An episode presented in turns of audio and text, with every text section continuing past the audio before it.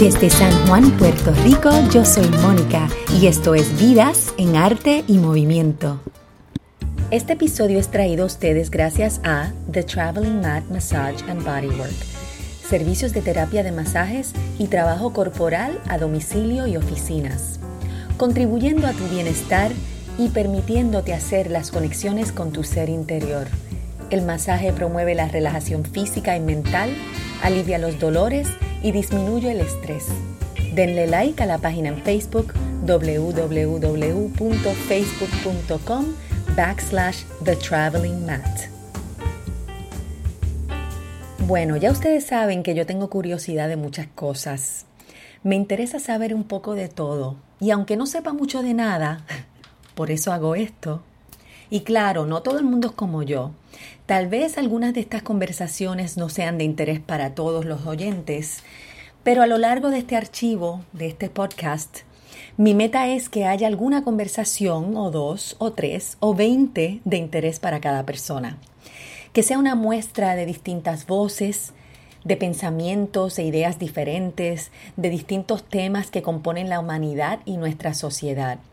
Y de esa manera quizás entendernos un poquito mejor, identificarnos con otras personas con quienes tal vez nunca tengamos la oportunidad de conectar.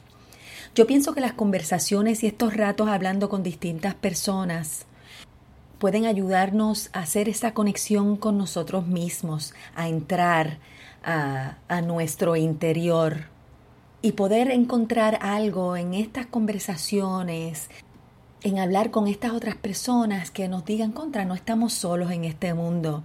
Hay, siempre hay, hay, alguien allá afuera que puede identificarse, que tiene algo en común con nosotros. Para este episodio el tema principal es el baile, eh, que por supuesto, para mí lo que es el baile y el movimiento es un tema fascinante. Desde el momento que el bebé comienza a gatear y luego a caminar y correr, y se acuerdan cuando uno corría bicicleta y quería correr más rápido porque sentía, sentía ese viento en la cara, qué rico, ¿verdad? Todo eso, quizás por eso es que a mí me gusta correr rápido, no es que me guste yoguear porque de verdad que no me gusta yoguear, pero lo que es correr rápido, poca distancia, bien rápido, velocidad, me parece tan fascinante porque es casi como volar. Realmente disfruté muchísimo esta conversación de esta grabación que hice con mi amiga Ana Varona, que también es una colega licenciada terapeuta de masajes, es hija, madre, abuela y sobre todo, she's a dancer.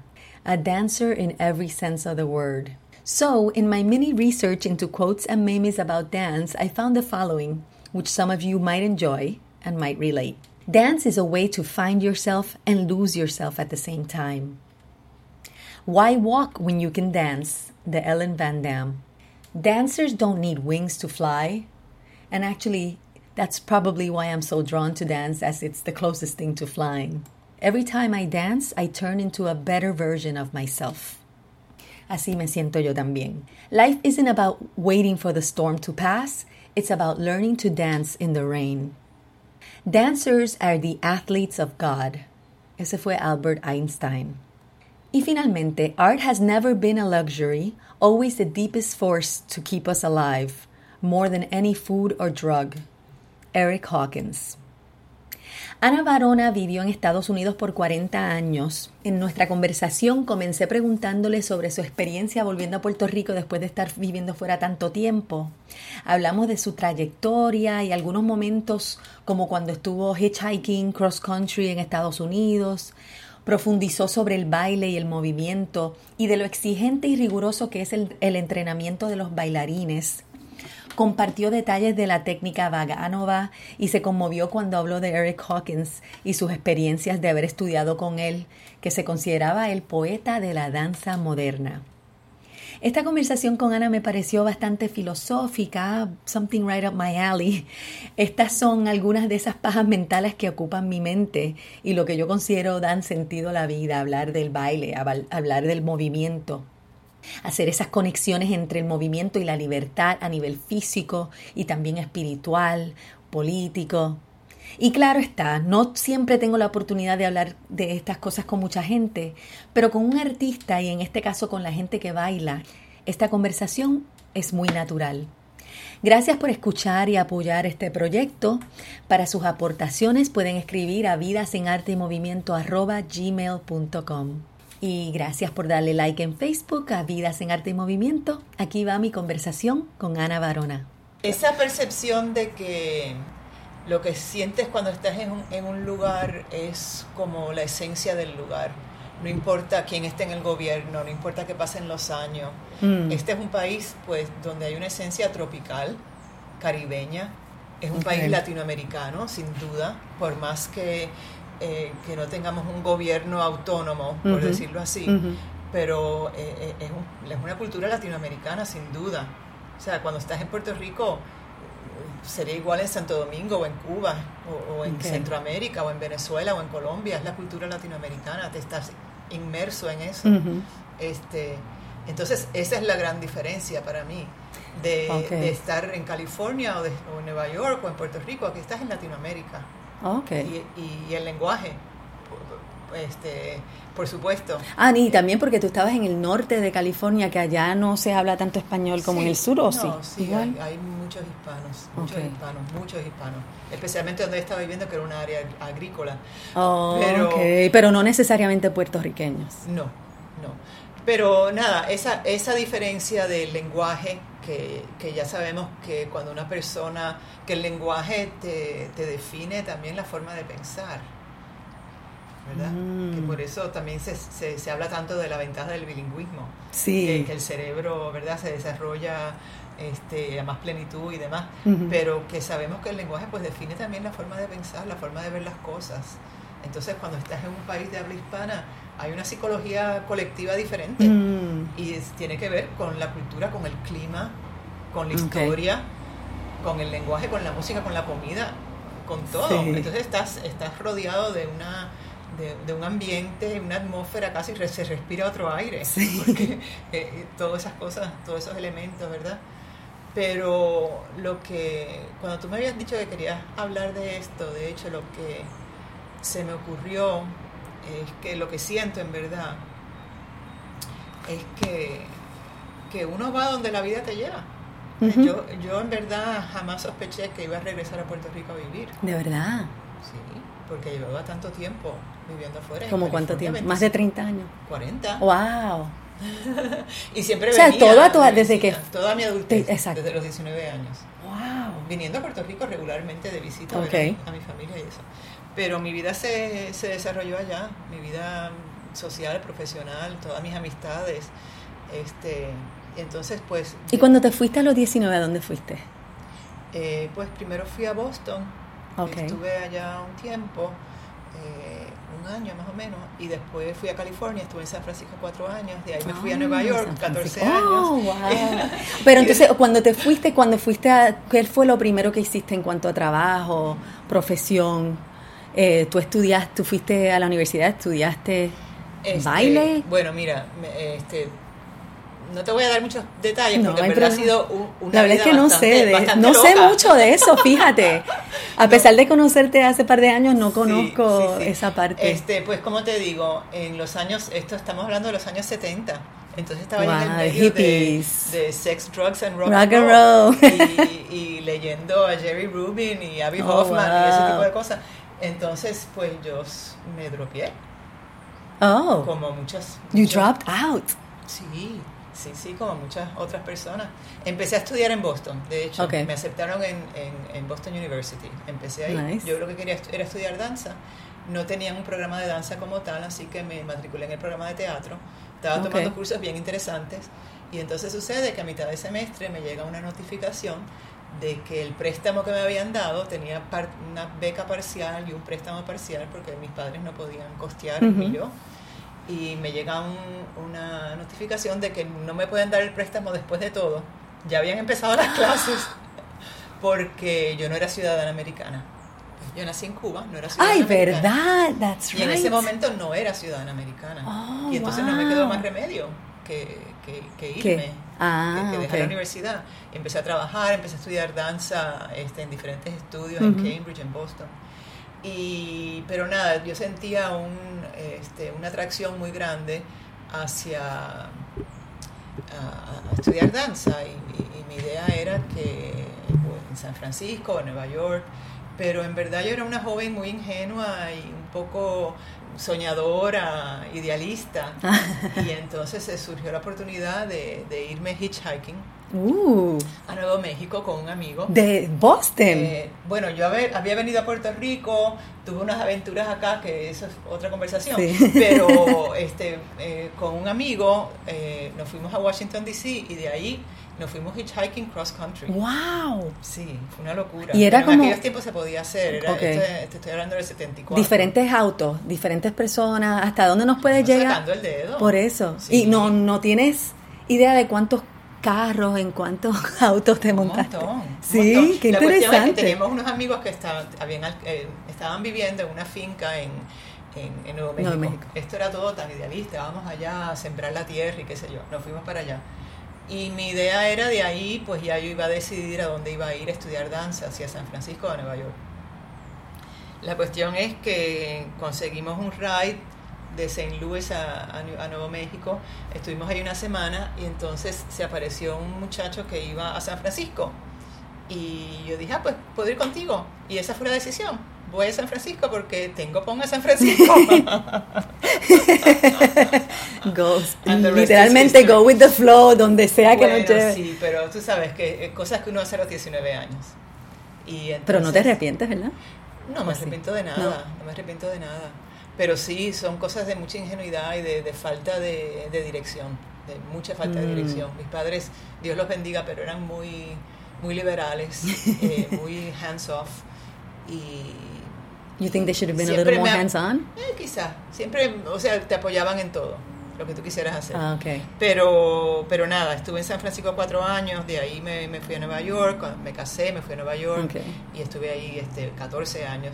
Y luego regresé a, San, no San Francisco, pero al norte de California los, últimos 25 años. Pero para mí lo interesante es que, como verás, pues yo, he tenido una vida un poco de nómada de, y, y, en todas partes que he vivido siempre me he estado moviendo de un país ha sido como un tema en mi vida. ¿Sí? sí, cambio constante, eh, cambio constante, eh, de mucho movimiento y supongo que parte de tener una naturaleza un poco inquieta de, mm. de, mucha actividad, de ser una persona muy activa, que siempre me estoy moviendo. literalmente. Eh, literalmente. Pero que eso pues me ha llevado a, no sé, quizás estar abierta a, los cambios. Y entonces cuando surgió la, la, necesidad de regresar a Puerto Rico a, estar con mi mamá, pues no me sorprendió. Fue como que aquí vamos otra vez, otro cambio más. Exacto. Y y en verdad... Y por lo menos era un lugar que ya tenía raíces, ¿verdad? Que tenía... Sí, pero no sé, si llega a ser Finlandia igual me iba, o sea, es como... Igual que ahora si te... Si surgiera la oportunidad en el momento que pudieras irte a otro lugar también. También, porque yo creo que es, simplemente, mira, algo que, he estado pensando mucho, he estado leyendo un libro donde se habla mucho de esto y eh, es algo que, que le está dando vuelta en la cabeza, que es la idea de decirle sí a la vida.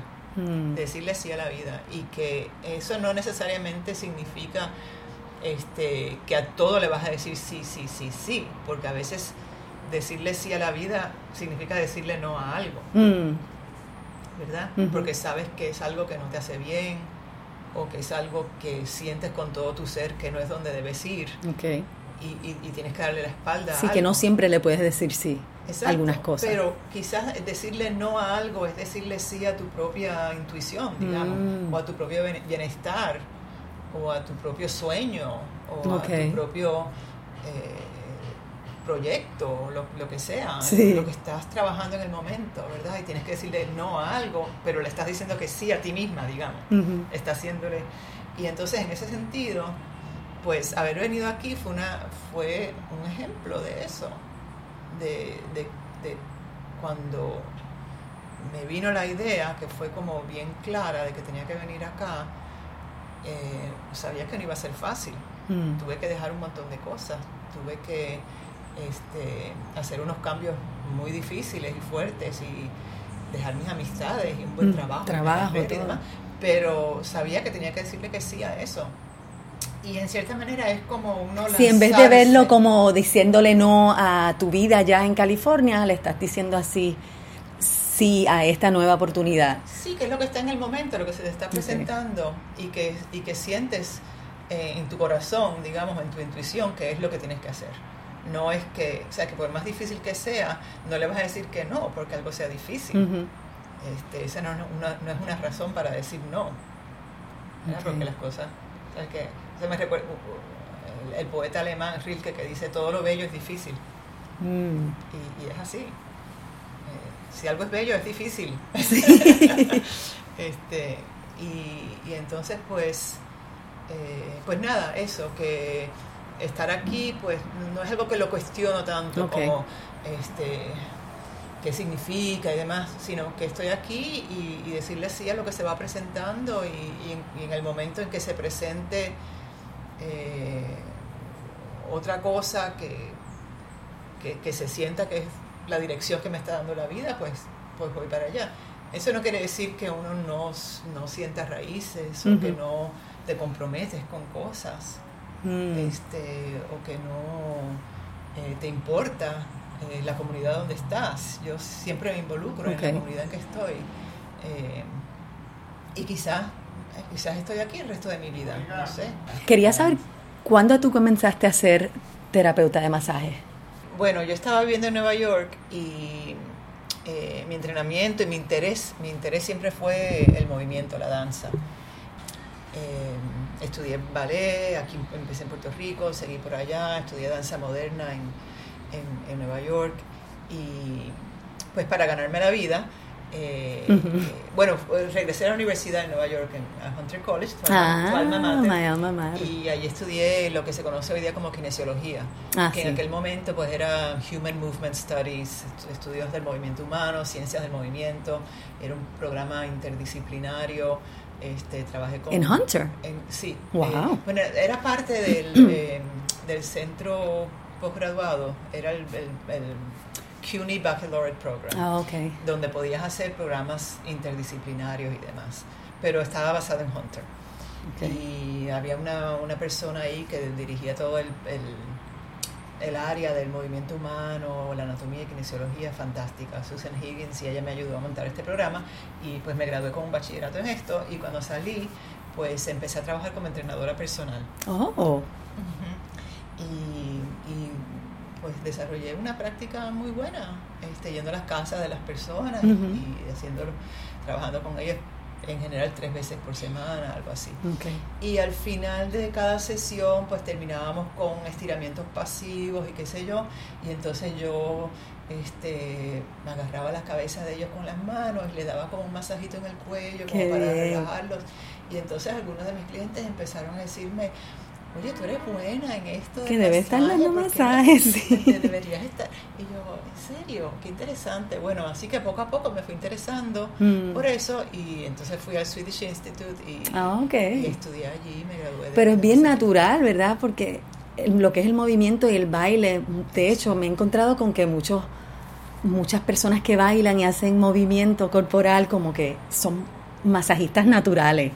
Exacto, ¿sabes? Exacto. It goes with sí, sí, son dos cosas que se complementan sí, muy bien. totalmente. Este, eh, para mí es interesante de nuevo cómo, cómo te va llevando la vida encontrando tu camino, porque eh, para mí lo principal siempre era, era el baile, pero tenía unos problemas de anatómicos y de lesiones, yo tenía una condición eh, condromalacia en las rodillas, ambas rodillas, de hecho me, me operé en el 84 cuando vivía en Nueva York de oh, rodillas y, siempre sufrí de dolor de las rodillas. Nunca debí haber bailado, pero nunca me di por vencida. Siempre seguía. ¿Cómo que nunca debiste haber bailado? porque en verdad me dañé mucho las rodillas mm. y, aún tengo que tener mucho cuidado de cosas que yo no puedo hacer. Pero, pero nada, que fui muy terca con eso y seguí, seguí pero siempre eh, me interesó, además de, no haber podido tener pues una gran carrera como, como performer, como bailarina, siempre me interesó la, el lado de la sanación, del movimiento, mm. del, del, movimiento como parte de un de, de una de una vida sana, ¿no? Y de también del movimiento como sanación, de, del de la buena postura, de la alineación de la columna, de, de la libertad de movimiento, de, del movimiento como una expresión de la salud. ¿no? ¿Qué es la danza para ti? ¿Cómo tú incorporas el movimiento con, con lo que es el baile? Oh, esa es una, una, muy buena pregunta. Para mí, para que el movimiento sea baile, tiene que tener un elemento de musicalidad. Mm. Este, aunque no haya música. Okay. Tiene que haber ritmo, tiene que haber una expresión de, de tiempo y espacio, algo que, que, une el tiempo y el espacio y la forma y, y le da e, ese todo una expresión estética, una expresión que cuando uh -huh. tú lo miras ves algo eh, que te comunica algo, okay. que te comunica algo, aunque quizás no lo puedas expresar verbal, verbalmente, que te conmueve, algo que te conmueve, un movimiento que te conmueve porque está diseñado de tal forma que no es el movimiento de, de la vida diaria, hay algo okay. más ahí, que es el arte, ¿no? Uh -huh. Que es el arte, que es eh, el tiempo, el espacio, la forma, la arquitectura, cómo te relacionas con el espacio. Este, simplemente puedes tener una, una figura parada en el medio del escenario y, y, levantar una mano y ya es mm. baile, porque de la forma que lo estás haciendo okay. estás comunicando algo. No necesariamente en un sentido emocional, aunque todo va, todo va a tener una repercusión emocional. Okay. Todo movimiento, toda imagen va a tener una repercusión emocional porque te cae encima y, y, y uno reacciona desde el centro emocional. Pero eh, digamos que otro elemento, estoy tratando de ver cómo definir esto, porque hablé de, de la música, de, de, la forma, del, de, del ritmo, pero también está lo que es, digamos, por ponerlo así, la geometría del espacio. Mm. Y el cuerpo moviéndose en el espacio, creando estas relaciones geométricas o arquitectónicas o algo en el espacio, relaciones espaciales, bien sea en el espacio a tu alrededor o en el mismo espacio de tu cuerpo, la relación entre las partes del cuerpo. Ahí es que yo veo que es arte. Eso. Es arte que se mueve y va cambiando y es espontáneo a veces, o por lo menos poder, puede aparecernos como, como algo espontáneo, ¿verdad? Lo que estamos viéndolo. Sí, sí, o puede ser espontáneo, pero hay, unas, hay, un, hay un sentido de, de, de una armonía este, espacial una armonía en la forma, de cómo, cómo, las diferentes partes del cuerpo se relacionan las unas con las otras. Cuando ves un bailarín, puede ser una persona que, que tiene un talento natural, que nunca ha estudiado, pero mm. cuando se mueve, ves que las partes del cuerpo se relacionan de una forma armoniosa, que te hacen sentir como, ah, qué lindo. Ah, sí. Qué, qué eh, no sé, qué belleza. Es como cuando ves un árbol bonito, uh -huh. ¿verdad? Que, que, que tiene buenas proporciones, que, qué sé yo, uh -huh. algo, ar, ar, algo que tiene que ver con armonía. Armonioso. Armonioso que nos, nos toca. Este... Yo siempre he pensado que el baile de todas las formas de arte es el más retante quizás, por lo menos en contexto de, de la vida, de este mundo donde vivimos. No sé, yo quiero que tú me lo corrijas si no es así, pero me parece que de todas las artes quizás sea la menos apreciada, quizás económicamente. Es cierto, sí, sí. Bueno, no yo sé. creo que todos los artistas. Bueno, luchan, sí, todos los artistas. Todos los artistas luchan y. O quizás el baile es el menos que, que entiendo. Pienso que es el más trabajoso, el más físicamente, obviamente, es más eh, retante en esa sí, manera. Sí, en el sentido de que eh, requiere un esfuerzo físico. Este, Mayor a cualquier otra forma de arte. Sí, incansable y un entrenamiento diario y sí, muchas horas. Requiere una inversión de, de energía, de, de tiempo, de trabajo muy fuerte. You see, my question was in English, and unfortunately, every time we turn on, me he dado cuenta que cada vez que prendo la grabadora, como estamos en Puerto Rico y todos hablamos inglés, digo español, sí, sí. cuando prendo la grabadora, pasa una cosa bien interesante que aún con las personas con quien hablo inglés todo el tiempo, porque tú sabes que tú y yo hablamos inglés sí. bastante, maybe at least 50% of the time. But in the past eight minutes, or no, more because we had it on before, uh -huh. Um, we've been sticking to Spanish, which is interesting because I don't know if by turning on the recorder it just formalizes things No, without yo pensaba que thinking about it. Ah, no, no, yo soy super Spanglish. O sea, yo quiero que habla, hablemos como hablamos no- normalmente. Ah, no, pues entonces cuando voy traduciendo esta, en mi mente esta pregunta que tenía para ti es como Ok. que sale diferente. En English I had it. Um, would you say that training, that the training that's entailed in dance is tougher than the training in any other art form? Mm-hmm. Would you say that?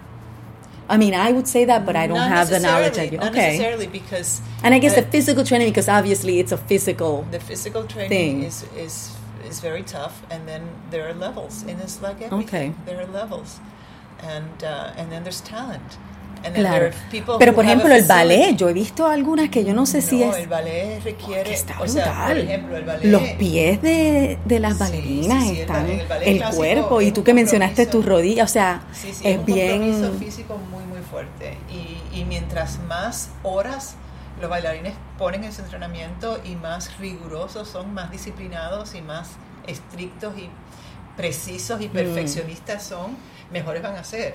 Y la evidencia de esa en el ballet clásico eh, son los bailarines rusos. Los bailarines Oh. rusos, para empezar, solamente son aceptados los que cumplen con las condiciones anatómicas este, Ah, que están ya predeterminadas, que pasan por una audición y un testing bien, bien Wow. fuerte. Las, tienen que tener las proporciones, cabeza pequeña, este, eh, piernas largas, Ok. etcétera y, y- y- y la flexibilidad en las caderas y demás. Pero entonces los admiten a la escuela, empiezan mucho más tarde que en el occidente, que los niños empiezan a, tomar ballet a, los- a los dos años y medio y tres. Ah, pero ya- esperan a que ya el cuerpo esté un poco más desarrollado. Exacto, y a Ok. los 10 años es que empieza el entrenamiento Ah, ok. formal. Puede haber un, un entrenamiento previo a ese, pero el entrenamiento formal empieza a los, tres, a los 10, 10 años. Y son 8 años de clases, 6 días a la semana. Este, Eso es para ballet, ah, ya específicamente en Rusia clásico, diciendo. sí. Este, es- es 6 días a la semana, 10 meses al mes. 10 meses De- al año. Eh, y y Wow. son horas, de horas, de horas. Y van a escuelas especializadas donde van a, a tomar clases de ballet, clases, todo tipo de clases de baile, de música, de lenguaje, aprenden francés. Este, Qué es un entrenamiento, un entrenamiento bien riguroso y se nota si vas a ver al Bolshoi o al, Ujú. o al, o al Mariinsky, el entrenamiento de, de esos bailarines es está muy por encima de, de las compañías eh, de nuestro hemisferio o de Europa. Este, en todas partes va, va a haber gente súper talentosa que, que son tan buenos como los rusos, pero los rusos en general, pues es, es una uniformidad en las compañías rusas, una uniformidad de entrenamiento que todos son excelentes. Mm. Todos, eh, eh, el cuerpo de ballet, cuando eh, mueven la cabeza en un gesto, todos van a inclinar la cabeza al mismo grado, porque están entrenados así. Ok. Este, Pero eso no es el tipo de baile o de danza. ¿Cómo, cuál, cuál es la manera correcta de, de decirlo? ¿Qué? Que, que tú has entrenado. Tú te has entrenado en ballet en diferentes... Oh, bueno, yo me entrené en ballet clásico y siempre ha sido algo a lo que regreso una y otra Ah, sí. vez. Y, pero más que nada en mi entrenamiento en ballet, eh, porque como te digo, con el problema de las rodillas y no, no teniendo los pies perfectos para el ballet, porque siempre me dio mucha dificultad el trabajo en puntas, Ah, ok. pues me fui más por lo moderno. Pero luego la vida me trajo una oportunidad Ujú. de, de enseñar ballet. Tuve mi propio estudio, enseñé por 10 años Ok. y tuve la oportunidad de, de estudiar el método Vaganova, que es la técnica rusa. ¿Cómo se llama? Vaganova. Vaganova, este, Agripina Vaganova, que fue una maestra rusa en los años 20 que desarrolló eh, lo que es la técnica de ballet de la escuela rusa, eh, Mm. que se usa desde entonces, escribió el texto. Este, todas las técnicas rusas están basadas en, en esta metodología, en un sílabus muy, muy particular de ocho años que ella pues delineó y, y se ha ido desarrollando Ok. y la escuela del Mariinsky, que se conoció como el Kirov en, en San Petersburgo, es la Academia Vaganova. Mm. Y yo tuve la buena suerte de estudiar con un señor que fue bailarín en la Compañía de Ballet Nacional de Cuba. Oh, wow. Eh, y en la Compañía de Cuba, pues claro, vinieron todos los maestros rusos Claro. y pues impartieron esta técnica. Él la estudió, cuando regresa a Estados Unidos, funda una escuela en Pensilvania, Pennsylvania Dance Academy, okay. y empieza a entrenar maestros en esta técnica Vaganova con este, el syllabus completo de los ocho años. Wow. Yo tomé los primeros tres años y luego regresé dos años después y tomé los, los segundos tres años. Oh, o sea, wow. los seis años. De, okay. Y pues me encanta enseñar a, a, los principiantes porque la técnica Vaganova te da una, un fundamento, una base este, rusa de, uh -huh. de una precisión y es algo muy científico y muy artístico al mismo tiempo. Okay. Es, es, muy bella. Es, es y las clases, háblame de las clases que estás ofreciendo actualmente. Pues ¿Tienen algo que ver con el método Vaganova? Porque todo está conectado. Todo está. Para mí lo más interesante de haber estudiado todas estas cosas, porque además del ballet y moderno, que estudié con Eric Hawkins en Nueva York, okay. que es una leyenda del, en, en, el mundo uh -huh. de la danza moderna, a él se le llamó el poeta de la danza moderna porque tiene una técnica, un estilo muy bello, muy fluido, muy lindo, muy agradable, también algo que se siente muy bien en el cuerpo, como que muy anatómica, muy amigable sí. al cuerpo, friendly, anatomy friendly. ¿no? Entonces se llama Eric Hawkins. Eric Hawkins, okay. sí. Él murió en el 94, pero yo estudié con él este, seis años en su estudio, los últimos tres años bajo, bajo, bajo él, bajo en mm. la clase de la compañía enseñada por él. Wow. Fue un privilegio y una de las, en verdad, este, una de las... ¿Y se encuentran videos de él? Una de las cosas más lindas que me ha ocurrido a mí en la vida, mira, nada más que... De verdad. Es, es, es, algo... ¿Se encuentran videos de él? ¿Se puede ver? Se puede, se puede ver, sí. Okay. Este, ¿Y por qué? Cuéntame por qué se te aguan los ojos. ¿Qué es lo que te Ay, provoca eso?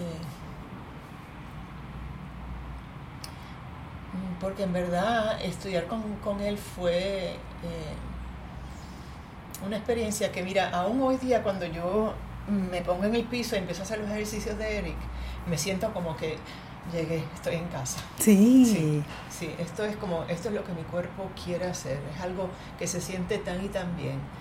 Y, y, además que él era una persona este, especial, uh -huh. excepcional, en el sentido de que él estudió mucho todo lo que es la, las, las, ideas, las filosofías orientales, el zen, -huh. este, y, y, y la, la, estética oriental. Trabajó mucho con, con ideas japonesas y de, del oriente. O sea, que incorporó todo incorporó eso. Incorporó todo eso, pero también este, le, se sentía muy atraído a todo lo que era de los indios americanos los nativos, mm. y, y, tenían unas ideas eh, muy, muy de él sobre lo que significa el arte, lo que significa la danza, lo que significa el estilo, y él hablaba mucho de eso, tenía okay. unas ideas sobre la estética muy, muy particulares, y, y en verdad, en, en, cierta, en cierta manera, muy arraigadas, mm. eh, que él sabía que eso es lo que él pensaba, pero cuando él se ponía a hablar, era, era un filósofo. También, oh, wow. ¿Me entiendes?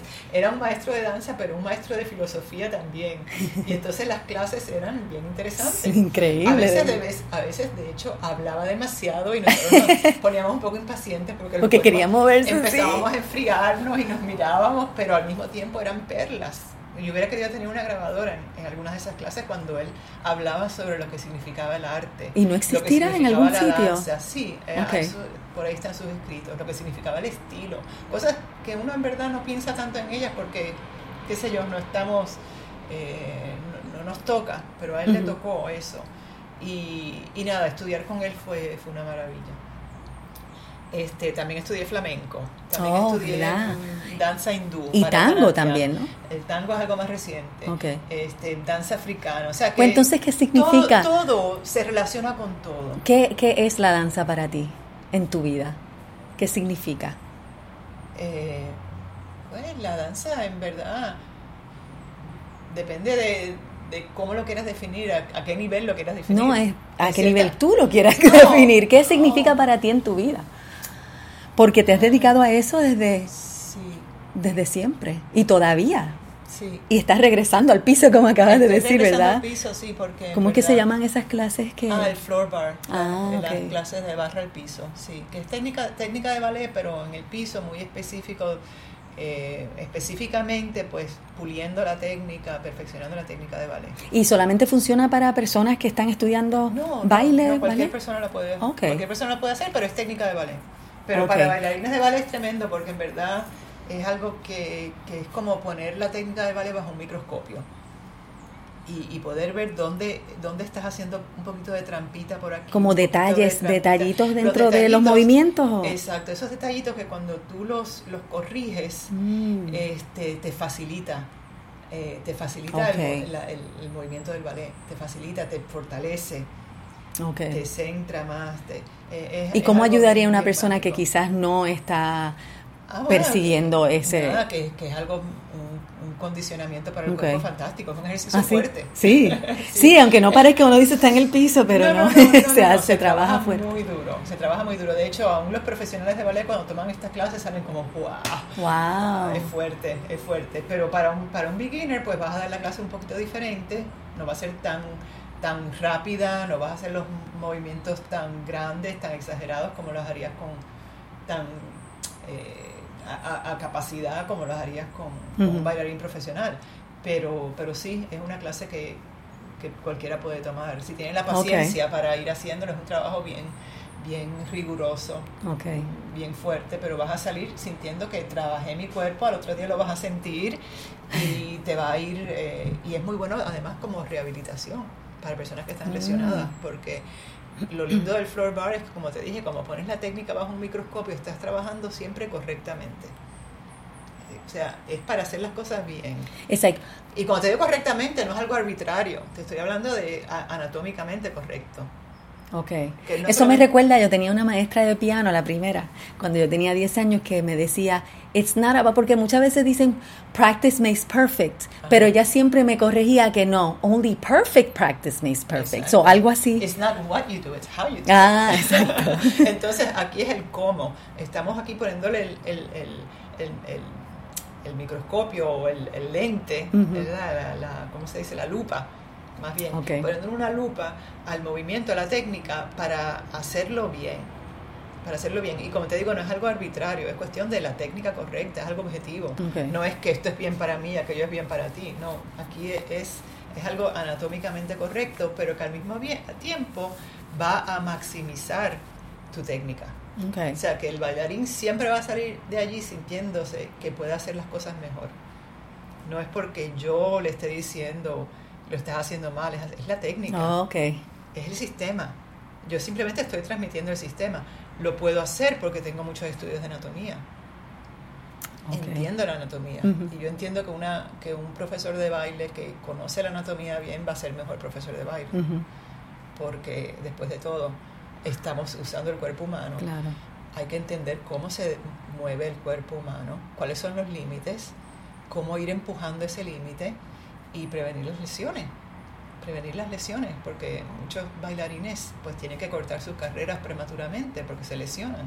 Sí, eso te iba a preguntar porque llevas muchos años haciendo esto y me imagino que tienen como un a certain like kind of shelf life, not shelf life, pero me imagino que para los bailarines hay cierta se espera que no que no puedan continuar en eso por cierto. Bueno, en el ballet es así. Ah, en el ballet específicamente, claro, ya en, en lo que es más baile moderno, danza, danza moderna. contemporánea y en el flamenco ah, se ven bailarines bien mayores que siguen bailando.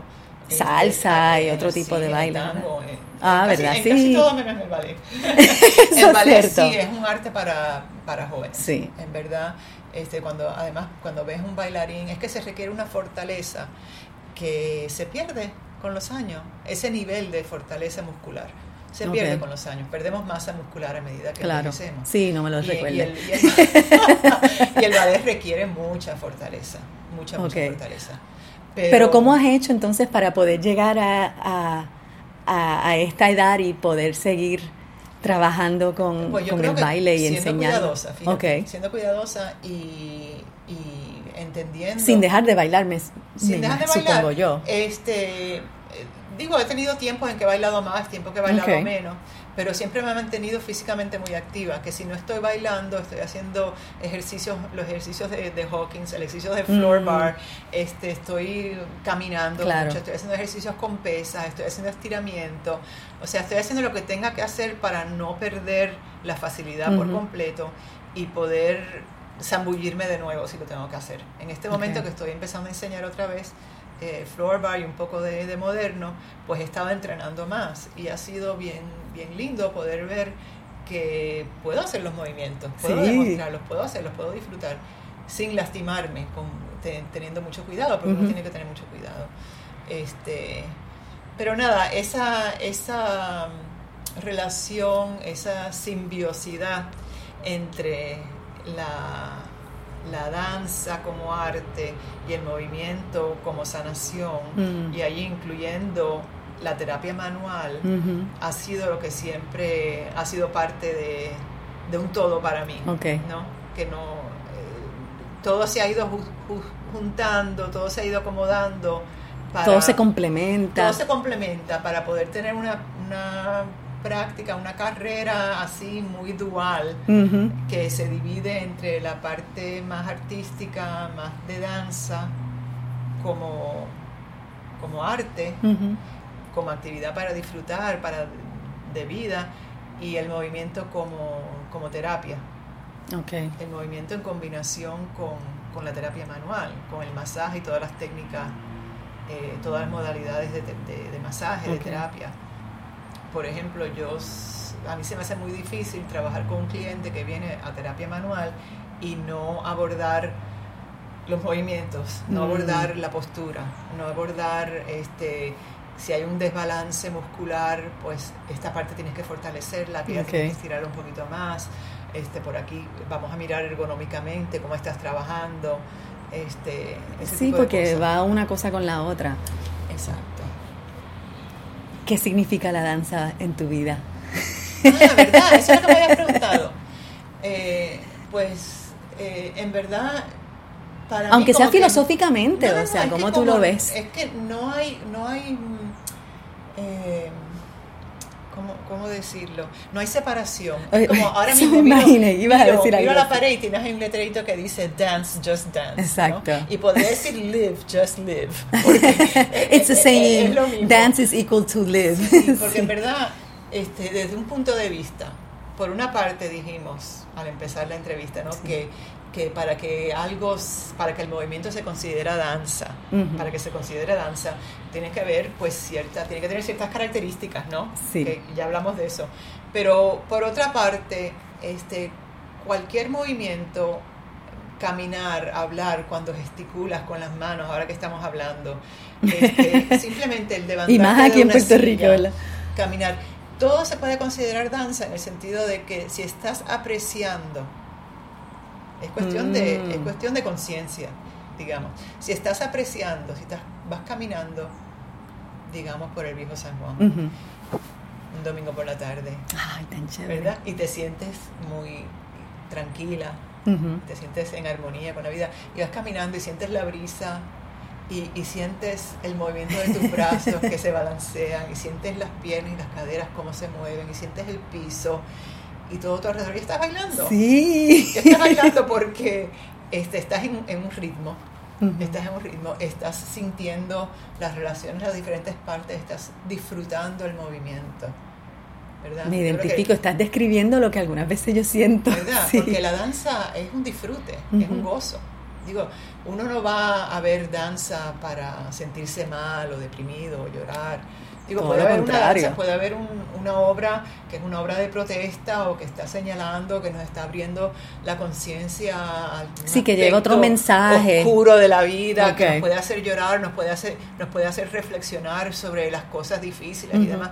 Pero en general, la danza es una expresión de gozo. ¿no? Cuando uno se siente muy feliz, quieres brincar y levantar los brazos y, y hacer una expresión que es de danza. Y los niños cuando están contentos bailan naturalmente sí, deberían incorporar baile, danza eh, mucho más en las escuelas, ¿no? ¿Verdad que sí? Sí. Sí. Sí, sí. Y no solamente educación física, que está chévere, pero deberían incorporar baile dentro de eso, no sé. Exacto. y lo hacen. Y de hecho, este, a mí, una de las cosas que me impresionó mucho cuando llegué aquí a Puerto Rico era saber que había una escuela dedicada al ballet en Puerto mm. Rico, la Julián Blanco. Ah, ¿verdad? Y que, ¿Esa es la que está en el Viejo San Juan? Eh, está en Santurce. Ah, ok, ok. Y los niños que están, están ahí todos toman ballet. Y, o sea, eso es algo bien. ¿Y hay, y hay más hembras que varones? o sí, sí, hay más hembras que varones, pero te diré que a mí me ha impresionado este, aquí en Puerto Rico que hay mucho más, eh, que los varones están mucho más abiertos a estudiar danza que en otras partes. De hecho, en Valle de San Juan, en la Universidad de Puerto Rico, que he ido a sustituir a, una profesora y dar clases, veo que vienen muchos muchachos que están interesados, que tienen talento, que están... Y, y, eso pues eh, da mucho ánimo, porque en verdad necesitas de los hombres para bailar. Necesitas que hayan hombres y mujeres. claro. Cada, cada uno se manifiesta de una forma un poco diferente y también el bailar en pareja, pues los paleteos en el ballet y en, necesitamos ese aspecto masculino también. Y, creo que aquí los hombres, este, sorprendentemente, porque en Latinoamérica tenemos la cultura machista supuestamente pues un poco más más fuerte que en otros países. Pero lo que yo he notado es que aquí, quizás porque también como latinos tenemos la cultura del baile también más fuerte. Ah, bueno, Como algo que los muchachos todos bailan salsa y ven al baile como algo que Deberían bailar salsa más. Pero, pero, pero, sí, bastantes hombres, muchachos, hombres, niños bailan. Sí, sí. Y entonces, en ese sentido, eh, eso es algo que nos favorece para, para que de allí vayan al estudio formal, bien sea de ballet o de la danza moderna, porque ya ven que el baile es algo que naturalmente, claro que los hombres bailan. Los hombres y las mujeres bailan, siempre bailamos, vamos a una fiesta, todos bailamos. Sí. Entonces, y no es simplemente bailar como rock and roll que cada cual hace por su cuenta, sino bailar de una forma un poquito más formal, ¿verdad? Que se hace acá o en otros países. En pareja. en pareja. Pues la idea de que el baile es algo que se aprende, que tienes que estudiar para hacerlo bien, ¿verdad? Pues creo que eso nos da más, más apertura a que los muchachos se entusiasmen por estudiar ballet. Eso a, mí me ha, me ha sorprendido, ha sido algo bien agradable notarlo. What other art, do you do, practice any other art forms? Pues fíjate, no... Eh, eh, like, ¿tú, pintas o dibujas? No, ¿Tocas algún instrumento? En el pasado he jugado con tambores, con ¿Ah, percusión, sí, estudié mm, diferentes tipos de tambores en algún momento, tambores de mano, ¿no? Lo que es el dumbek, que es el, ah. y el, como el turco egipcio, ese tambor que es con, cerámica, y otro tambor que es una pandereta grande, muy linda, que estudié por un tiempo, pero este no lamentablemente no. Ah no bueno es algo que te gustaría explorar. Fíjate, el dibujo no, no, no, nunca he sentido que tengo mano para eso. Eh, sí, yo soy igual. Y entonces, pues, no, es quizás, quizás cuando en mi vejez me dedique a estudiar algo así, eh, más tranquilo, de menos movimiento, que sea con la mano, no sé. Interesante. Por lo menos como fotógrafa, eso no lo mencionaste, tú tomas. bueno, me gusta la fotografía, la fotografía. he estudiado, me gusta, me, pero que tienes un ojo para Sí, sí, porque tengo ojo, en el sentido de que eh, eso es algo que lo he desarrollado por el baile, porque de nuevo en el ballet, eh, especialmente en el ballet, tienes que tener un ojo tan y tan preciso para ver cuando eh, el estudiante se ha salido de lo que se llama línea. En el ballet está el mm. concepto de línea, en toda la danza, pero en el ballet es algo muy, muy básico y muy importante, el concepto de línea que de nuevo es la relación entre las partes del cuerpo y cómo se conectan. Que si un bailarín toma una pose, digamos, con un brazo hacia el frente y el pie apuntado atrás, pues se va a crear una línea armoniosa entre la punta de mm. los dedos de la mano y de los dedos del pie, como ejemplo. O puede ser entre la cabeza y el talón, o entre una cadera y una rodilla. Eh, se forman estas, lo que llamamos líneas, aunque no son líneas rectas, pero es, es algo del diseño. Entonces, cuando enseñas ballet tienes que desarrollar ese ojo que puede distinguir cuando esa relación no está, cuando no hay buena línea, cuando hay buena línea, cómo mm. lograrla. Entonces te desarrolla un ojo de águila así para, para poder ver, ver más. Y, también en la coreografía, yo he coreografiado un poco y me gusta mucho la coreografía, también tienes ese ojo de, ese ojo crítico que puede apreciar de nuevo la geometría, el sentido arquitectónico del cuerpo en el espacio.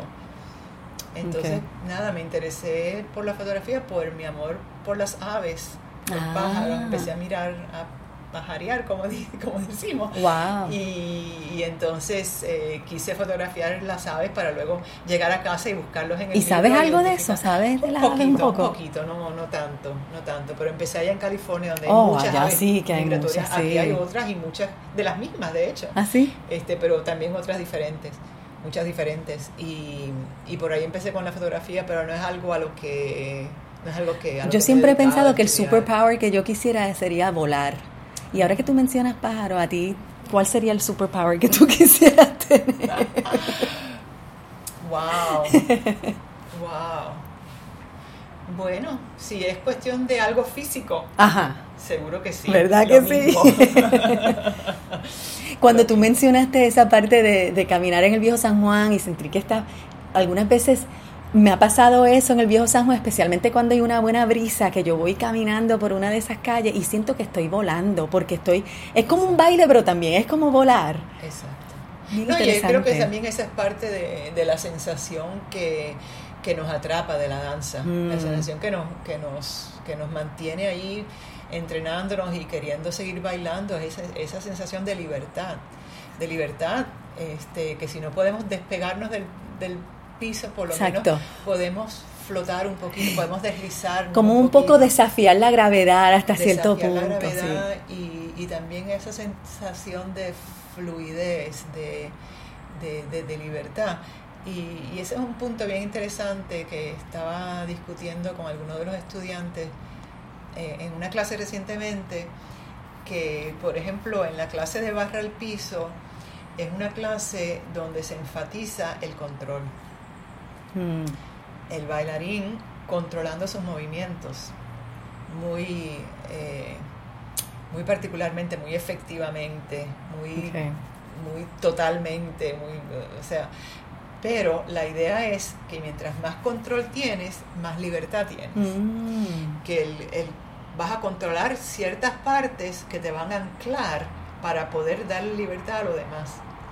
Por ejemplo, cuando estás bien anclado en una pierna, en una sola pierna, y estás controlando tu centro y el centro de esa pierna, la otra pierna va a estar totalmente libre, los brazos, mm. la columna, la cabeza, todo va a tener mucha libertad, porque puedes confiar en esa ancla que has establecido ahí. Mira qué bien.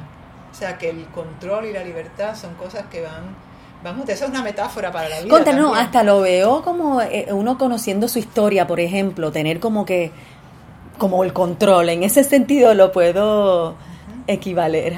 See this, I need to speak English sometimes. I'm trying.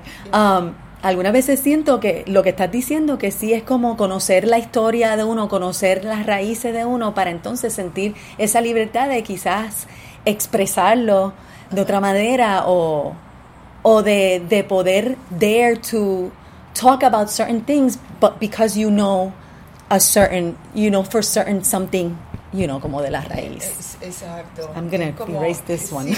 no, no, eh, no, yo creo que, que esa, esa, idea es bien interesante, esa idea del control y de la libertad, y lo que significan, que en cierta forma pues son dos partes de la misma moneda. Mm. ¿verdad? Son las dos partes de una moneda. No puedes tener libertad sin cierto eh, control. Estamos hablando de la danza, mm, pero es una metáfora. Pero sí que se puede.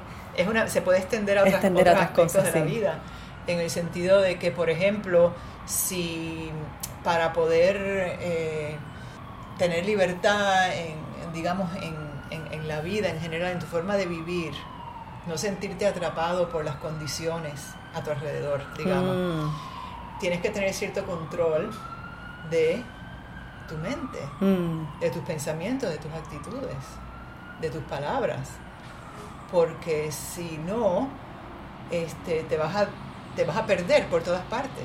Te vas a perder por aquí, te vas a perder por allá. Cada, cada, cada impulso te va a llevar para un lado y eso no es libertad. Mm. O sea, la libertad no es darle rienda suelta a todo lo que se te pasa por la mente, porque sabemos que por la mente puede pasar cualquier cosa. Nadie, o sea, ninguno estamos exentos de pensar las tonterías más grandes del mundo o las cosas más crueles o feas o todos lo tenemos todo por dentro. Qué interesante que siempre vuelve a esa palabra libertad. Cuando hablamos de las artes, sea música, o sea pintura, o sea baile, es increíble que siempre it comes back to that word, Sí, libertad. porque yo creo que, que el arte también como, como instrumento, eh, como un espejo, Ujú. como algo que nos refleja nuestras posibilidades como seres humanos, Mm, ¿verdad? A esto es a lo que aspiramos, esto es lo que podemos ser, ok. ¿verdad? Y para mí lo que aspiramos siempre es a la libertad. Y no estoy hablando a nivel, no estoy hablando Sí, a no nivel- político, no. pero Sí, eh, también, eso es una mani- otra Sí, sí. manifestación. Pero la libertad en el sentido de, de no estar atado, de no estar atado a, a condiciones eh, que tú no elegiste. O, o a condiciones que son parte de tu, de tu crianza, de tu, de tu condicionamiento, que te han llevado a donde estás, pero que te están atando a algo. ujú. ¿eh? Esa- esas ataduras psicológicas que nosotros, que cada cual conoce de sí mismo, donde, por dónde no soy libre, por dónde no soy libre porque hay algo en mí que, que se empeña en, en recalcar es- este hábito, quizás un Sí. hábito, digamos un hábito que es- por muchos años se estableció y ahora pues soy esclava de ese hábito. Y entonces, ¿cómo me voy a liberar de eso? Ujú. Y, y el, el arte es algo que nos puede... Sí, como que informar provee este espacio para poder uno y, y aprender. expresar libertad de una manera, o sea, o sentir que eres libre para poder Sí, expresarte. aprender del arte de los demás. Digamos, si yo veo una obra de arte que me, me- me puede ayudar a mí a aspirar, a aspirar a, a- a ser más libre, porque me, de alguna forma, está expresando esa posibilidad. Hablando de eso, ¿tienes algo en mente, alguna, alguna presentación, alguna música, algún, algún baile que has visto que te, impres- que te ha impresionado de esa manera? De que has visto y dices, wow, o que has podido hacer la conexión entre eso mismo que estás diciendo. Sí, muchas cosas. Y yo creo que... Algo que te venga a la mente. eh, que en verdad en cualquier momento en que tú ves un bailarín que está verdaderamente ahí, que lo está dando todo, Que está pre- present, tú dices que presente. está presente y que está haciendo un movimiento en que en ese momento hay, hay ¿cómo decirle? Esa libertad de, de una perfección. Y no te digo, cuando te digo perfección, no te estoy hablando de técnica, te estoy hablando de, de una expresión totalmente genuina, de una expresión totalmente abierta, de una persona que, que, que, que en su movimiento y en su presencia estoy diciendo, está diciendo, aquí estoy dándolo todo. ¿Ensayada o no? ¿Ensayada o no? Ok. No. Digo, hay cosas que requieren mucho ensayo y que se pueden apreciar porque están muy bien ensayadas. Por eso, pero no dirías que algunas veces si estás demasiado ensayado, Ah, no puede- necesariamente vas a estar presente si estás pensando, o sea, Claro, pues algo demasiado ensayado puede perder esa, autenticidad. exacto. Esa autenticidad puede perderla. Por ejemplo, acabo de ver La La Land. Ah, Me encantó. No, no lo he visto. ellos no son bailarines, pero lo que ellos hicieron con lo que tenían, hicieron lo mejor, lo más genuino, lo más natural que ellos pueden dar, siendo no bailarines, son actores. Ok. ¿Te gustó entonces? Eh, sí, ¿Vale la gustó. pena? Ok. Me gustó, te digo, no, no, no, no tenemos tiempo de hacer un análisis profundo, ni Exacto. es mi lugar hacer un análisis profundo, no soy crítica de, de cine, pero cualquier película que te hace sonreír desde principio a fin, pues Ah, para mí vale la pena. Claro, sí, sí, por eso es que la quiero ver. En verdad, y la música es muy linda y, y también la historia, eh, pues refleja también cómo son las cosas en la vida. Que la vida, tú quieres algo y a veces se da y a veces no. Y las cosas que no se dan, no se dan por una razón. Y que no siempre la podemos ver. Y, y- y de eso se trata de decirle que sí a la vida. Ah, a- viste, a lo- todo, a lo del todo se conecta otra vez, very good. Porque, porque sí, porque ellos le dicen que sí a la vida y, y el decir que sí a ciertas cosas quiere decir que estás sacrificando otras. Mm, Decir que sí a ciertas cosas no quiere decir que vas a dejar de sufrir, mm, porque no se trata de eso. No se exacto. trata de eso. Tenemos que decirle que sí al sufrimiento, porque si no, vamos a sufrir más. Sí, pero eso es parte de la vida, parte de, vivir. Es Imagínate. experimentar momentos quizás agradables y momentos no tan agradables. Exacto. Y si le dices no al sufrimiento, vas a sufrir porque el sufrimiento es inevitable. Sufres vas a doble. sufrir- Vas a sufrir porque estás diciendo que no. Y sufres doble, obviamente. Pero, pero me gustó en ese sentido también de que pues eh, refleja cómo es la vida. No es, no es un no es una no es un picnic, ¿verdad? ¿Tú tienes algún refrán, alguna frase que, que vive contigo, que piensas que te ayude? Tengo una, de hecho, que, que, que, ha estado viviendo conmigo este último año. Ah, sí. Y, y me gusta mucho este, y es de un, de un poeta, quiero decir escocés, okay. posible que sea irlandés, pero creo que es escocés, ese que se llama John O'Donoghue. I would love to live like a river flows, carried by the surprise of its own unfolding. Wow. Bueno, Ana, it looks like you have been doing that from the moment you hitchhiked out to San Francisco, que llegaste a un lugar sin... Bueno, no, no eh, me gustaría pensar que tienes razón y, por una parte todos vivimos así, mm. porque por más que planifiquemos y pensemos que, tenemos todo la seguro. Vida nos va a llevar a donde nos va a llevar. La vida nos va a llevar. No sabemos qué va a suceder en el próximo instante. No sabemos ni siquiera qué vamos a pensar en el próximo mm. instante. No sabemos qué va a pasar cuando yo salga por aquí, por la puerta. Entonces, lo único que puedo hacer es enfrentarme con lo que me, me, va trayendo la vida o dejarme llevar por esa corriente del río de la vida.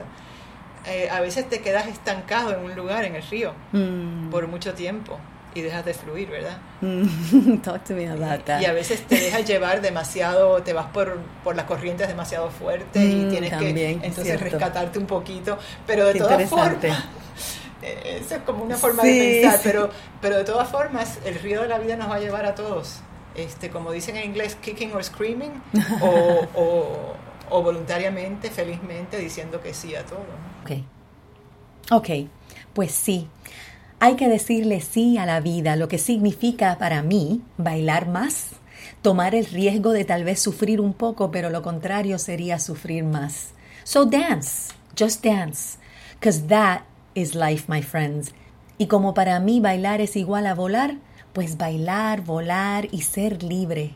¿Qué más uno puede pedir? Ese es mi resumen de este ratito con Ana Barona. Gracias Ana y espero que para la próxima tenga más control sobre la grabadora y el audio que reconozco que no había puesto bien los settings. So, por favor, discúlpenme. Y por cierto, fui a ver La La después de, de este intercambio y me encantó puro placer, mucha música y jazz y baile, que aunque los actores principales no son bailarines, hay que reconocer que hicieron tremendo trabajo. Y la apertura, la primera escena, solo pensar en cómo coreografiaron esa parte es impresionante.